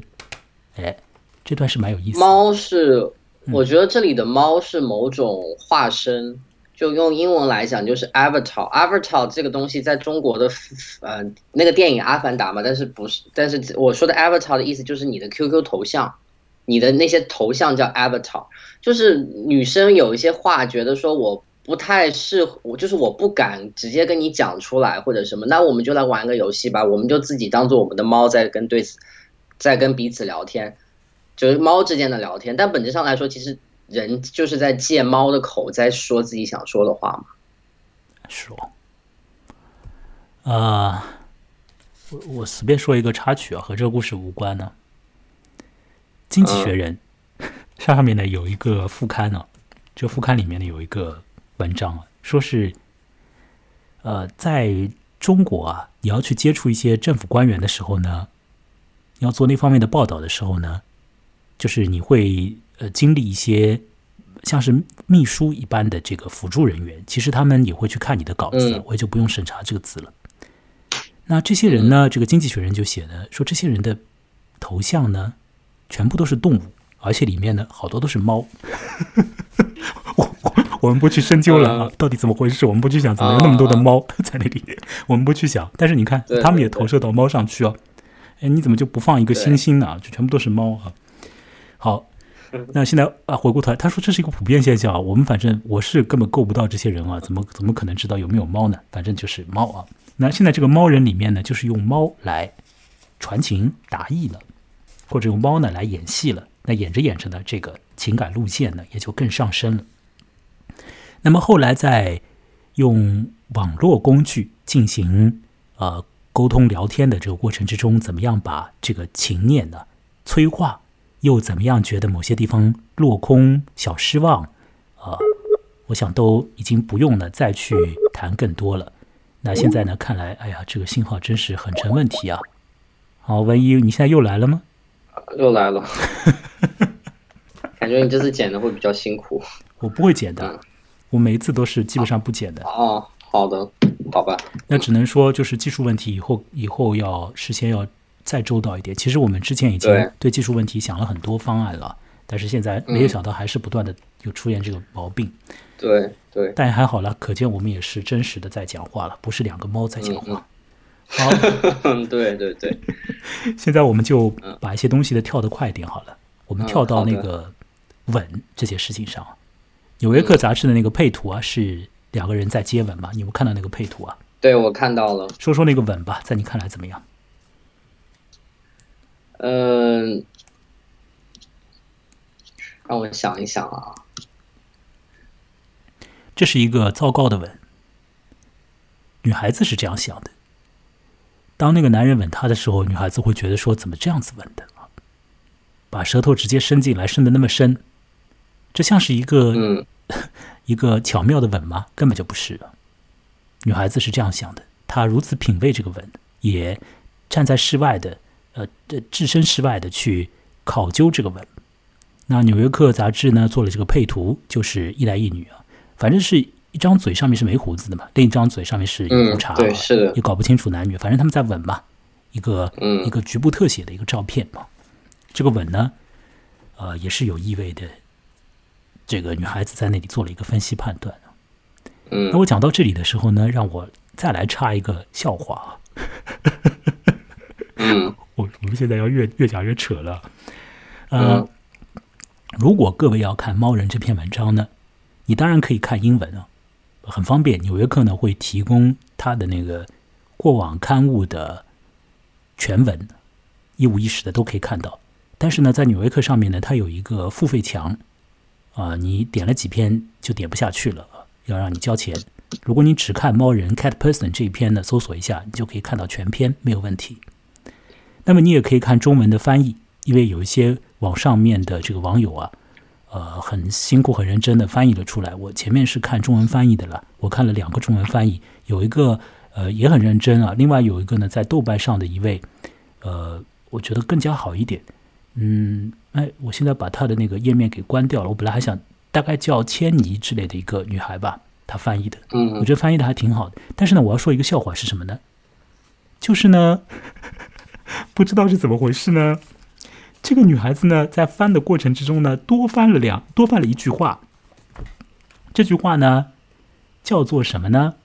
呃呃，这我我说这个是这个插曲是有有点好玩的，涉及到关于杂志的运作的，我我就和大家嗯随便讲讲。就他这句话叫做“我一开始写，就像写诗一样停不下来了”。呃，这句话是被那个翻译者他加在那个他的中文翻译里面的。你上下对我读到的时候，我也觉得很奇怪。你你读了那个中文翻译了吗？我读了中文翻译，我也觉得怎么这边会有这么一句话呢？你读到了说有有有说突然之间来了一句话，也不知道谁讲的，说我一一开始写就像写诗一样写不下去，就不停的写是吧？是是是，你觉得很怪是吧？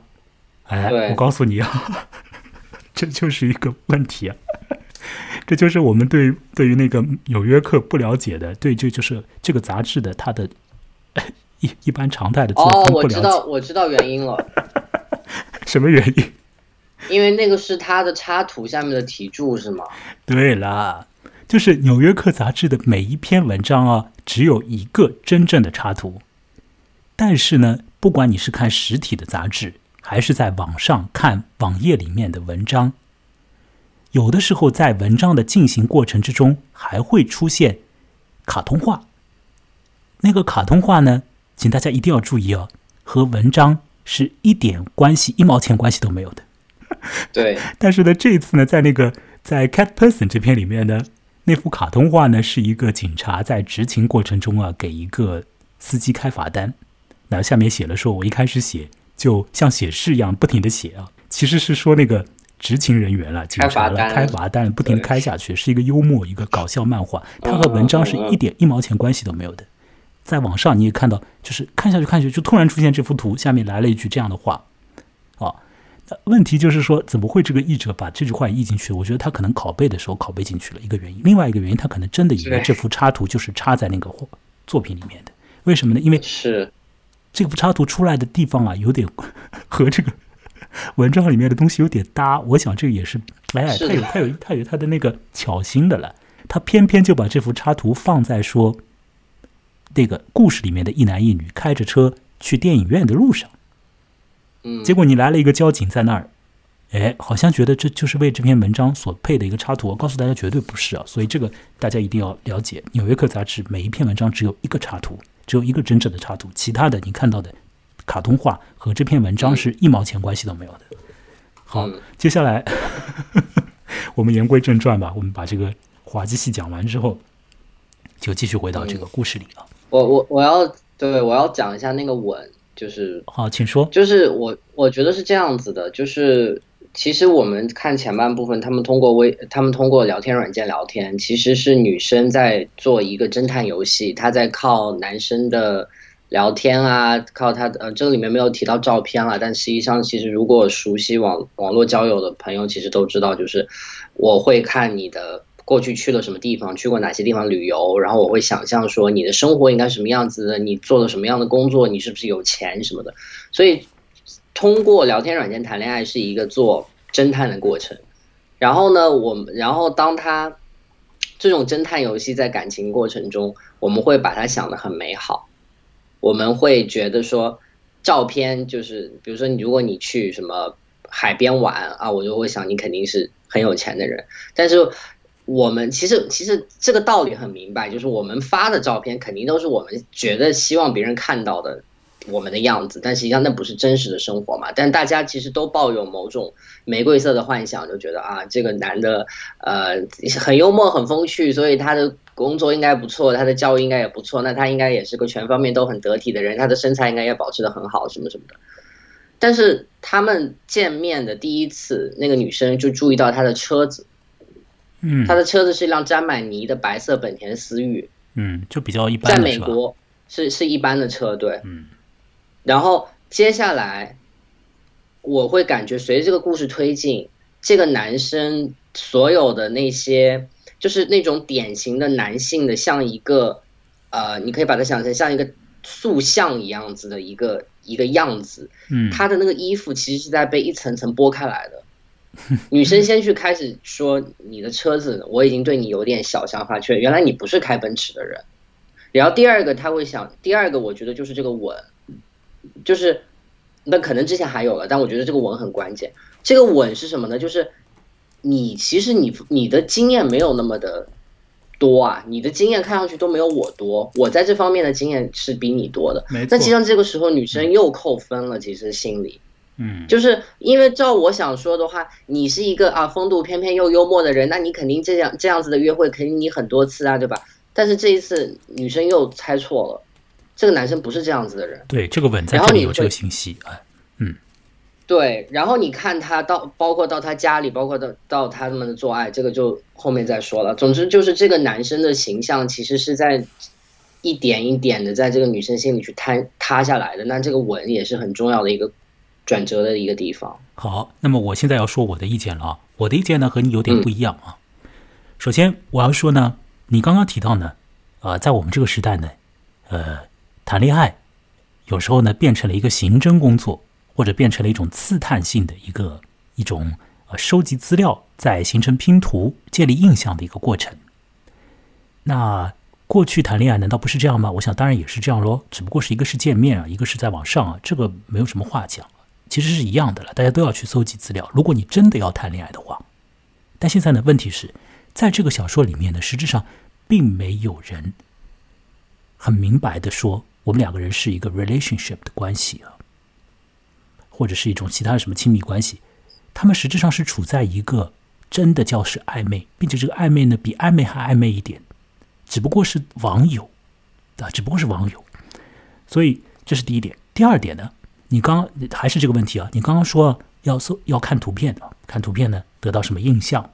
那么我现在就要问你了，这个小说中有图片吗？啊，没有。对啊，没图片的。所以我其实在想，我其实在想说啊，就是我们看故事的时候，还是要，如果是我们从故事本身开始讲的话，还是要看这个故事本身啊。当然，我们后面可以讲很多自己的想法。故事里哪里来图片呢？没有图片，那怎么回事？怎么就没有图片呢？已经有表情符号了，表情符号是 emoji 啊，这种小表情啊，没有很大的动态的表情。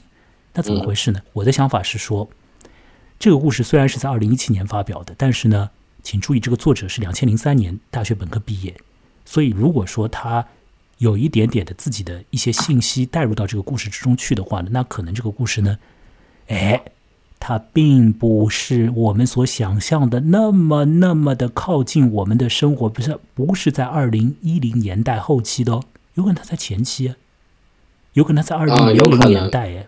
在二零零，我们使用 SNS 这种方式联系也有可能的，短信息啊，老早的短信息啊。啊，前两天有一个我的朋友在微信上说，我不加你微信了，但是我们用短信息联系。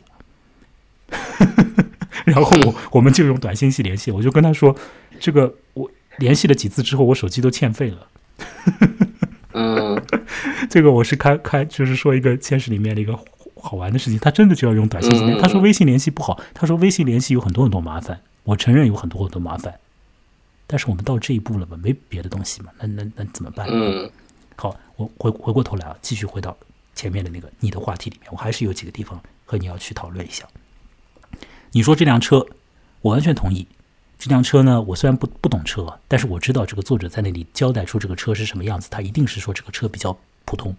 那后来这个男人的形象。到底怎么样？我们等一下再来说。我觉得也还可以，但是这辆车肯定是不是太值钱的车。那么我要说的呢，这个女孩啊，她没有一点点的想法，说她想要找一个大款呢。你难道说从这个故事里面看出来，这个女孩子有一丝一毫的想法，说她想要找一个大款吗？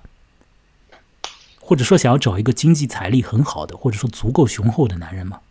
有吗？没有吧。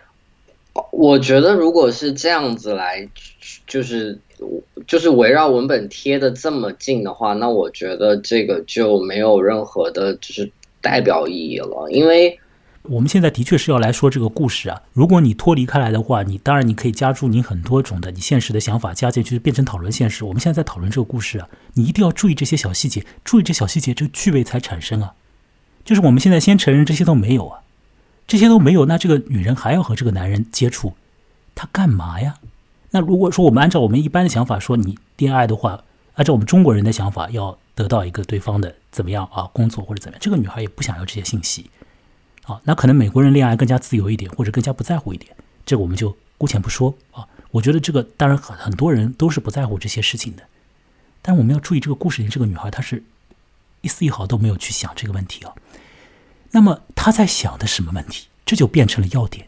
所以我们要看这个故事，要就要知道这个女孩她到底她的心思怎么了，要了解她的心思怎么了，我们才能够最后判断那个说她是婊子对不对啊？所以我说我悬置判断才能够知道我的这个悬置是什么意思。这个女孩她她没有去收集这个男人的那种信息啊，各种的男人方面的信息啊，也没有去主动的要去刺探这个男人钱呐什么什么的，她要的是一个自己的感觉啊，自己的感觉啊。她要的是她自己心里面的某种是我是被爱的，还是我是你在爱我，你在喜欢我？我要的是这个感觉啊！你有没有发现这一点呢？或者说我的想法，你在这一点上是不是同意啊？嗯，我同意，我同意。所以这就是一个问题啊！整篇故事并不是建立在我们可能一些中国人所谓的那种啊，遇到一个人有点感觉了，相亲吧。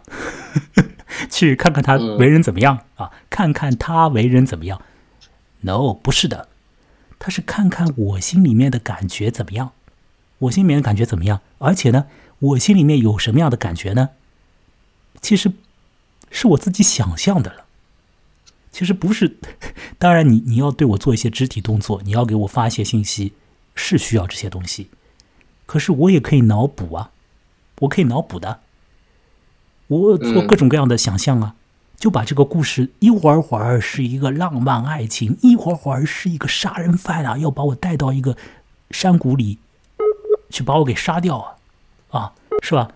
所以现在这个信号啊，真是我再来重新把它拨通啊，所以大家要忍耐一下啊，这个要嘟嘟嘟一下，我把这个文艺给嘟回来。好，文艺现在大家又回来了，你又回来了。嗯，对。好，我们蛮辛苦啊，但是。这个故事已经进行到现在了，怎么说也得把它给搞完呢。所以我们就继续的在这种不稳定的、简陋的环境里面，在这个如热的夏天的夜晚，继续来聊这篇哦，小青年谈恋爱的故事啊。一个是小青年，另外一个是呃老青年，三十四岁。嗯，我说回来，我刚刚说的是重点所在，是这个女孩她要的是她自己想象出来的内心感受，她并不在。并不真正的去在意这个男人的种种的实际的东西。我们说的这个实际，你也可以想象成是这个他的物质等等的。当然，物质后面进入他的房间，他女孩也会去看一下。可是总体而言，这个方面是没有的。那么，这个男人其他方面的，比如说他自己的学养啊，他的一些谈吐到底怎么回事啊？你说这个男人幽默，我也要说，呃，我我我也有点不太相信啊，因为这个男人他他真的幽默吗？他一开始的时候讲了一个关于糖的笑话，这个笑话也不太好笑，只不过是一句，呃，一般性的那个幽默的回应。嗯，此后他有讲过笑话吗？哪儿来啊？一句都没有啊！所以他也不是一个什么幽默的人呢。那这个男人是什么样的人呢？啊，那这个女人在和他女孩在和他互动的时候，他图一个什么东西呢？所以这个女孩。她把自己自编自导自演的带入到了一个戏里面去了。这个戏叫做“本姑娘开始要谈恋爱了”，可是这个恋爱也捉摸不透。哎呀，我心里好复杂，一会儿小鹿乱跳，一会儿心潮澎湃，一会儿被你吻了，一会儿被你熊抱了，一会儿被你抚摸了，一会儿我要去挑逗你了。所以，我觉得说在这里，我不是说这个女孩不好，而是说这可能是一种很普遍的存在在一些比较年轻的小姑娘那里的。当然。少年也有啊，那种嗯很自我、很自我的一种中二的延续的一种想法。我的意思也也没有那么多的负面的，就是说你可能会很沉浸在你自己的一种想象性的一个内心的情境里面。那么外面的风吹草动、各种的小信息，它其实是要和你的心里面产生一种隔空的化学效果。这是你自己，而且这个里面的催化剂是你自己加的。不是我要收集对方的信息来做一个判断，看看我是不是要和他更进一步。所以这一点是，其实是我和你在讨论这个故事的时候有一个我们的分歧所在啊。我想把这个分歧讲出来，也是好玩的一点。嗯嗯嗯嗯。好，那我们把它这个故事的上半部分呢，还有很多啊，比如说关于谈那个电影啊等等，这些里面涉及到一些小心机等等，我们都不谈了，其实时间也很紧，我们就直接跳到后面的高潮吧，做爱这个问题。在做爱这件事情上呢。一个几个信息吧，是我值得在现在一开始就再次强调一下，然后我们再去讨论的。第一个是这个女孩不是处女啊，呃，她有过性经验不止一次两次，而且她的第一次性经验基本上是一个性教育过程，是她的老娘帮她完成的、促成的啊，帮她订了宾馆房间。所以你想想看，这个二十岁的女孩她有过这样的经历，那她应该面对性是一个什么反应呢？好。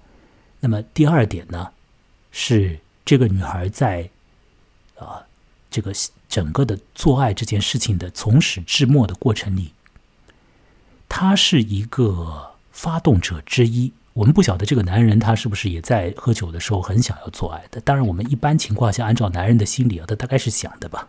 但是我们因为看不到那个男人的内心活动啊，我们看得到是这个女人的女孩的内心活动。女孩是三杯酒下肚，她就说。我要思考一下要不要做爱，然后呢，他得出一个结论要做爱，为什么呢？因为他看到，他感觉到这个男人的等于说勃起了啊，他觉得说到了这一步，那我要做爱了。接下来呢，他去做爱了。这个做爱的过程和一开始他在卖糖的时候调情的过程呢，有点相似。怎么说？尽义务。有一句话说是。像是一个服务员服务到一半走不太好吧？我帮你服务完了吧？哎，这怎么回事？这搞搞搞个鬼啊！这是在在做爱啊？什么服务？你服务我的？什么？我我我我如果不做好，我就不服务好。这是第一个啊。另外一个，还有这个女孩还有一个心理，就是和这个有关，就是说我如果说到了你的家里，我再说我要走啊，不和你做爱，我要走了。进了家门我再走，那什么呢？没礼貌，没礼貌，这个显得不不不地道啊，显得这个不好啊。就是嗯，我已经到你家里了，那么我就和你做爱啊，这个更好。虽然说我心里已经不想和你做爱了，但是呢，我觉得呢，要维持我的这个好好的形象呢，要让这个约会的过程呢周全一点的，那就勉为其难的做一做。甚至于在做爱的过程之中，这个女孩也会心里想着别的东西，并不是投入的。这个经验呢，那真的是男女有别了，可能是。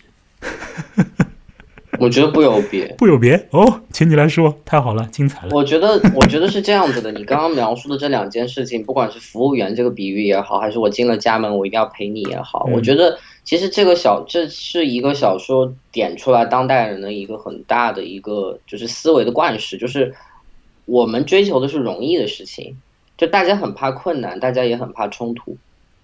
嗯，怎么说？我举个例子，比如说我我跟你如果做爱做到一半。哦，不不是跟你啊，对不起，我跟某个人假设，然后也碰不到啊，你说吧，嗯，对我跟某个人如果做爱做到一半，我的确我那个时候我是觉得这个这个太恶心了，我做不下去，但是我不敢这么说，OK，还这样，或者说或者说我觉得这样，我就是因为这样说了会有冲突，而且我可以你说的没错，就是我想象到的我说了这句话的后果是。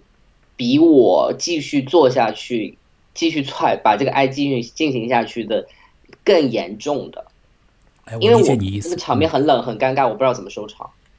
明白。但是你说的又没错，这些其实我们想象那些坏的场景，全部是想象出来的，它全部都不是真实的事情。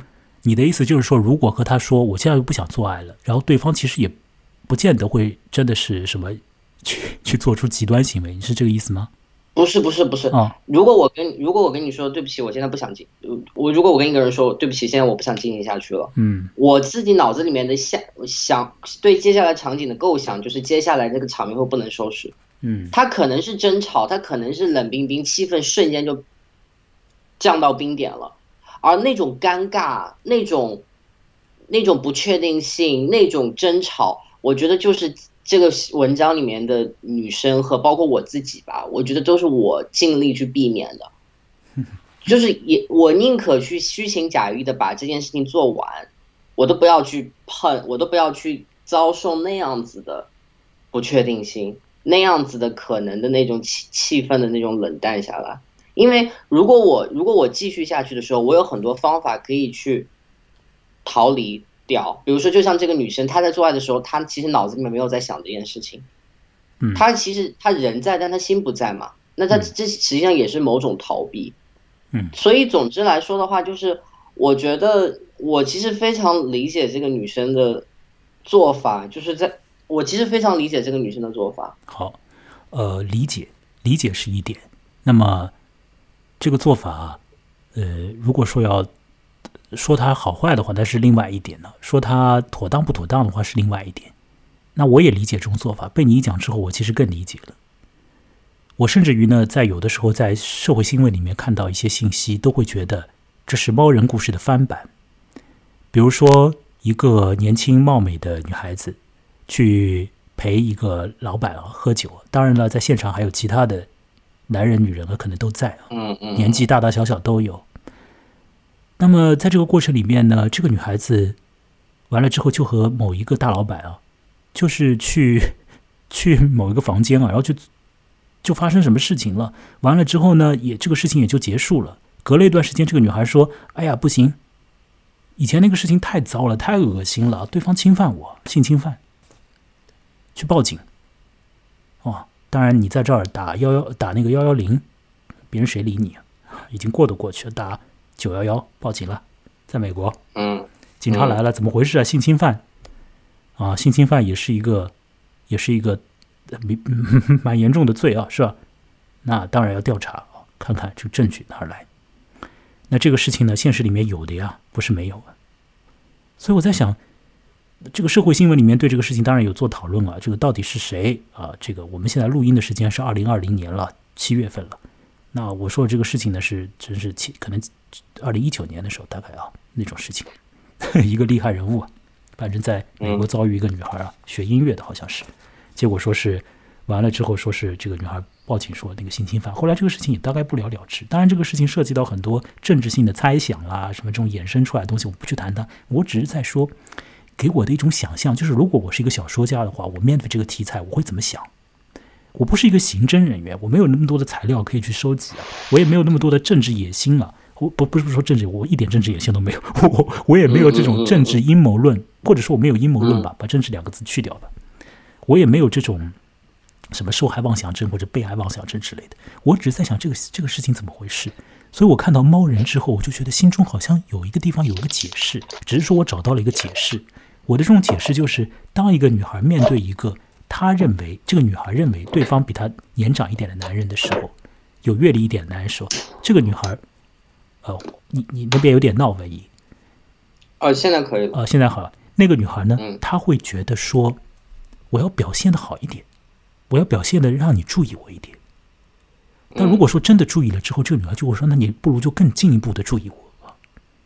那么注意到什么程度才得了呢？不晓得。这个这个事情就就一点点加码了。那加码到后面，可能这个女孩觉得说，那今天晚上我和你做这件事情。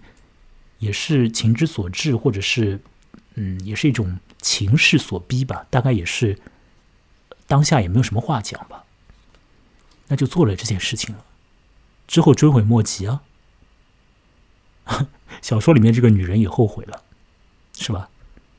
所以有些时候我们现实里面那些东西，如果你多一些视角来看呢，还是会丰富一点，不像是嗯呃一。这个一个一个闷棍，或者说是直接加一些判断，或者说是产生很多阴谋的想法。你从人心的真正的根本上，我也也不要用那么严严严肃的词语了，就是说，你从一个很一般的这个心理运作，我是这样去揣想的。那我们回到这个小说里面，其实刚刚文艺你说的挺好的。那回到这个小说里面呢，就是在做完爱之后，其实这个女孩啊，对这个男人的想法已经完完全全的就是降解掉了。那么，呃，这个男男人的身材呢，也也不咋地啊，也是一个微胖的一个男人吧，大概是。因为在此前冬天嘛，穿的衣服多，也看不出来。一开始的时候看到这个男人是身上有点纹身啊，这种好像还有点意思啊。这种就是对于小小小青年的这个女孩可能有点吸引力，这种啊，就是。另一种文化状态，这个这个这个这个男人啊，弄点纹身什么的啊，脱光了之后看看，大概也就那么一点纹身。后来别的地方肚子有点大啊，可能是这样吧。但文章里面就是说稍微可能有点胖的啊。那这个这个，而且呢毛很多，体毛很多，阴毛很多，这女孩就会觉得，哎，怎么这样子啊？不行啊，这个恶心，那就恶心。那都已经做了，做的过程中，女孩想，我就把它做做完吧，像。我幻想别的，就想象自己在演 A 片一样，把它演完吧。嗯，对吧？有这个桥段啊，想象自己在演 A 片一样，把它给演完吧。这多么厉害的，多么有献身精神的女孩！演完了，演完了之后，他就觉得那那那那就完了。完了之后，他就想走了。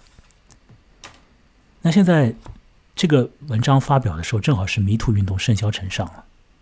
所以这个文章实质上一个方面他在参与迷途运动，另外一个方面他其实也是在对迷途运动做一个。一个叫什么姐妹的这个过程呢？我这个词用的有点怪啊，就是都说呃什么要征得女性的同意啊，什么什么的，才能做这件事。那你在看这个猫人的过程中，这个女孩她同意了没有啊？她同意的呀。万一你同意不同意我的这句话？女孩同意的呀。绕口令了，开始。你还在吗？嗯，我在我在我我，因为这也是我之前会想到的一个问题，就是，但这这个话说出来有点政治不正确。没关系啊，我们的节目一来没什么人听，二来呢，在我们这个本来就很错乱的环境里，哪来什么政治不正确与否？可能在英国的英英英语的环境里面还有吧，请讲吧。就就是，嗯，Me Too 运动把。我在我看来啊，我如果我从文学和我从那个呃，以及还要再加一个定语，就是我站在男性的视角看文学、看美学或者看艺术的角度，我会觉得 Me Too 运动抹杀了很多那种暧昧的中间态的那种感情萌发的地方。Me Too 运动的所谓的授权，就是性要不要授权，或者我吻你要不要授权，我拥抱你要不要授权这些事情，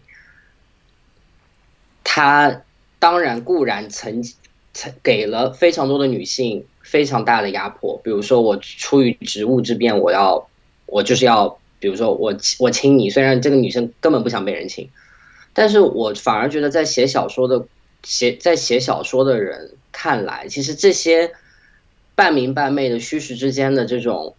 调情也好，这种同意不同意也好，我觉得这些是有故事性的。但是 Me Too 运动把所有的性变成了一表格，两两边都要打勾，这样子才是合法的，才是合理的性，才是不容置喙的性。我觉得这这，我觉得是，呃，很很无趣，很很，我很害怕的一件事情。也很害怕，是啊。对，那当然了，我们也不在那个环境里啊，我们这儿也没有什么授权啊。我我们比他们野蛮的多。因为你问到我这个问题了嘛，嗯，就我你说的没错，女生没有授权过啊。女生授权她完全就是，她完全就是全程就是半推半就的，我们都有点酒意。然后我觉得你也不错，我也不错。我我这样说这个，我我觉得这个他这个是这样啊，就是说他行为上是半推半就，他心里他是授权的，心里全然授权啊，就是说我就是要做这件事了，把它做做完呢。那你说他授权不授权呢？所以这个问题迷途运动很怪的，就是说他好像一定要男人问啊，你愿不愿意？那女人说我愿意啊，在这个故事里还要录音。哦，迷途运动还要录音啊！天哪，那太可怕了。不是不是，我的意思是说，你光这么说一句话，这个没用啊，对吧？不能，你又不能做证供啊，你还得录音录下来啊，你愿不愿意？啊，我的老娘啊，那真是麻烦了。那不管他了，迷途运动是一个。呃，可爱的运动啊，让他现在也已经，就是他有他的价值的一面。可是呢，也很可能就是走入到一种有点麻烦的状态里。我只能说有点麻烦吧，也不想说正面负面的。可能听本节目的一些女性听者听到现在会很伤脑筋啊，或者说是心里面会来火。呃，但我还想说呢，我再强调一下我的意见，并且也再帮文怡强调一下她的意见呢。在最早先开始这个。关于猫人的讨论的时候，我们在前面十几分钟里面就已经谈到过对这个小说里面的女性的评价。文怡说的是对她的评价是偏正面的，我对她的评价是不置可否的，所以我们两个人都没有说她是不好的。